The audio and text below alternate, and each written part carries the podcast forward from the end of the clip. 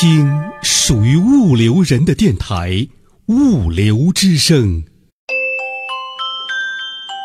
听得懂的物流课堂，物流大讲堂。物流之声的听友们，大家好，我是周佳。听得懂的物流课堂，物流大讲堂，继续肖星带你学物流。如果今天是第一次听我们节目的朋友，您还可以通过关注微信公众号“物流文化”，或者在喜马拉雅或荔枝 FM 中下载之前的系列讲座。好了，肖星带你学物流，继续开讲。物流之声的听众朋友，大家好，我是肖星，是一位在物流战线工作了四十年的老兵。在大学，我学习运输管理。当大学老师教集装箱运输、冷藏运输、货运组织等等；到了企业，开展了多式联运、大陆桥运输、国际货运、合同物流、供应链金融等等。四十年见证了中国物流的发展，学习、实践和积累了一些经验。应物流之声之邀。愿意与广大物流朋友分享心得、经验和体会。今天我们讲物流创新，讲物流创新的里面的第三个问题：商业模式的创新。那么，物流创新，我们前面讲到，可以有各个方面的。创新有产品，有商业模式，也有体制机制，还有技术应用等等。那么，其中商业模式创新呢，现在是应用的最广的一个创新方面。因为商业模式，它相对来说是否适应这个市场当前的一种需要，对企业的生存非常重要。那么，商业模式的创新。我们首先要理解，到底什么是商业模式啊？在前面的讲解当中呢，我们大致说了一下，其实商业模式就是商品的生产过程中产品的模式。我们企业为生产这个产品，它的投入、收入。以及承担责任或者承担风险的一种模式，这种模式有很多种类。比如说，京东和淘宝，我们说他们都是一个电商、电子商务，在我们的消费者看来，甚至我们的外人看来，他们是竞争关系，几乎都是一样的，但是。京东和淘宝却是两种非常不同的商业模式。为什么这么讲呢？因为京东它提供的服务产品，它确确实实提供的是一个零售业、零售的服务，它提供了零售的产品。当然，它是通过一个平台、一个电商平台提供的。那么，他在提供这个产品过程中，他的投入非常多。比如说，他投入了一个电商平台、电子商务平台，啊，这在我们线上的能看得见的平台。第二，他投资了物流体系，包括投资了很多的电商的仓储中心。它提供物流服务、物流操作、物流。另外呢，它还要选择商品，包括商品的采购、销售，因为它本身是销售商品的，所以它的投入就种类比较多，投资就比较大。那它的收益呢？收益就是产品的一个差价，或者说最主要的收益是产品的差价。它的成本呢，成本就比较多了，包括商品采购、包括物流服务、物流操作，包括在网上的交易，这些成本都属于它的成本。那么淘宝呢？其实淘宝跟京东完全不一样，它的产品其实就是一个平台，它给供应商和消费者投资了一个平台。那这个平台呢，最主要的使用者应该是供应商，所以它的服务对象很大一部分是供应商。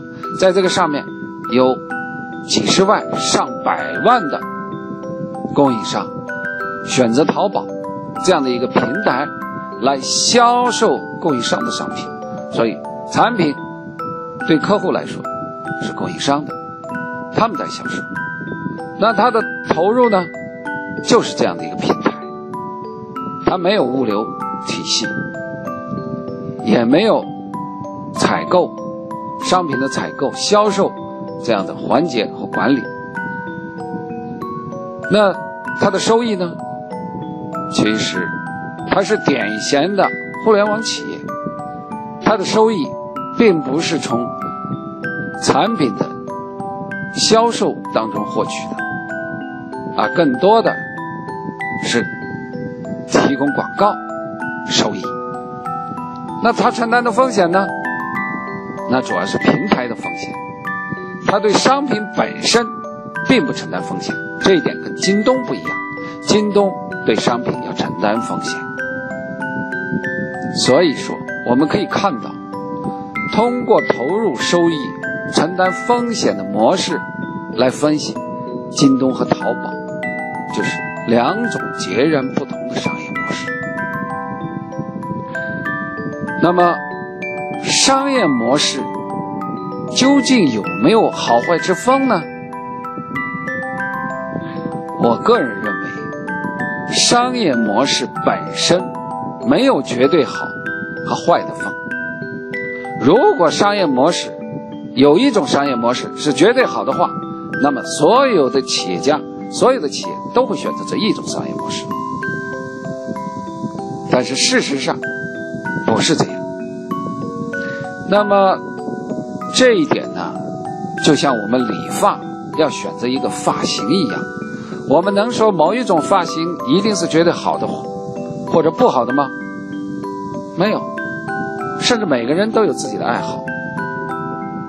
但是，商业模式却有一个是否适应当前的这一个时代的问题，就像发型也有一个是否流行的问题，不能说它一点规律都没有。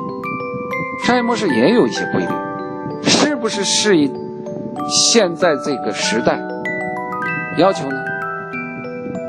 同样，还有一个就是，是不是适应你自身的特长呢？你是一个企业，你究竟选择京东的商业模式，还是选择淘宝的商业模式？你还要根据你自身的特点。就像我们的发型，也要根据我们的年龄啊、头型啊来设计是一样的。所以，商业模式本身是一种多样性的、多样化的。比如说，我们在年初的时候，小米的雷军和格力空调的。董明珠有一个电视上直播的啊，这种赌局叫做赌局。雷军强调他的商业模式是最好的，是能够打败传统的家电行业，而董明珠强调工业技术仍然是一个企业的基础。实际上，他们两个真的就是一种商业模式。雷军强调营销，认为营销模式是与客户建立基关系的一个基础，然后利用客户的需求来组织生产。那董明珠则强调，技术是工业的基本和根本，工业技术仍然是企业之本。那么，究竟他们什么谁的更对呢？其实取决于你如何选择的问题。当然，这里面我们必须考虑一个事实，就是雷军和董明珠他们的产品都是一个商品。雷军是手机，董明珠。是空调，他们认为，啊，雷军也可以做空调，董明珠也可以做手机，都是一个生产制造业的一个企业，他们都有品牌，所以哪一种商业模式更适合于生产制造业，是更适合于需要创造自己品牌的这样的一个产业模式？是有一个是否适合的问题，所以说，商业模式是一种多样性、多元化的一种模式，没有绝对的好和坏。但是，商业模式有一个是否适应这个企业行业特色的问题。那么，在目前的。产能过剩的时代，我们作为物流企业，在选择商业模式的时候，或者说在商业模式创新的时候，应该注意点什么呢？这个问题是个很复杂的问题，但是的的确确是我们的一个企业家又要面对的问题。我这里只谈几个观点。第一个观点是。在目前的现在这样的一个过剩的经济时代，物流投资策略一定要不能按照过去那几十年的投资策略。那么，这个策略的创新或者选择，应该是多合作，少新建。新建什么？就是物流设备设施的投资。要慎重，能够通过合作方式获得物流资源的，比如说物流仓库、物流园、运力，那么尽可能的通过资源整合合作的方式。为什么呢？因为今天的土地资源和过去的土地资源，它的成本已经不一样了。国内的。物流园已经不是稀缺资源了，甚至很多过剩了。那么，在选择这样的策略的时候，一定要慎重。这是第一个。第二个，我们的物流企业有大型企业，也有中型企业，也有小型企业。那么，在大、中、小这样的企业。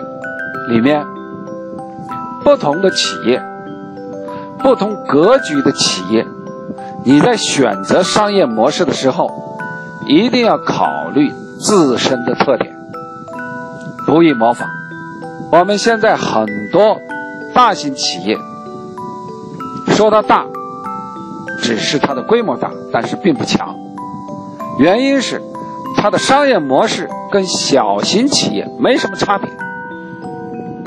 模仿，那么商业模式的差异化，才是你的一个企业生存的一个特色，才是你选择啊自身有价值、有竞争力的特色。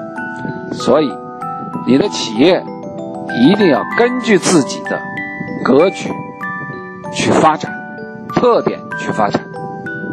不要模仿。第三，今天也是一个互联网时代，也是一个电子商务的时代，也是一个物联网应用高速发展的时代。在这个时代，物流企业一定要想尽办法多利用新的技术来改进我们的商业模式，比如说改进我们的物流营销、交易、物流订单等等，尽可能把物流的管理信息、操作信息、我们的商业信息。甚至我们的分析、决策信息数字化，那么利用互联网的这样的平台、这样的高效的技术来管理，来降低我们的管理成本、操作成本，这也是我们应该选择的一个方向。这就是商业模式创新，的确千差万别，但是它又有规律。感谢肖星讲师，欢迎各位听友通过回复微信公众号“物流文化”参与互动分享。下周二继续物流大讲堂，肖星带你学物流。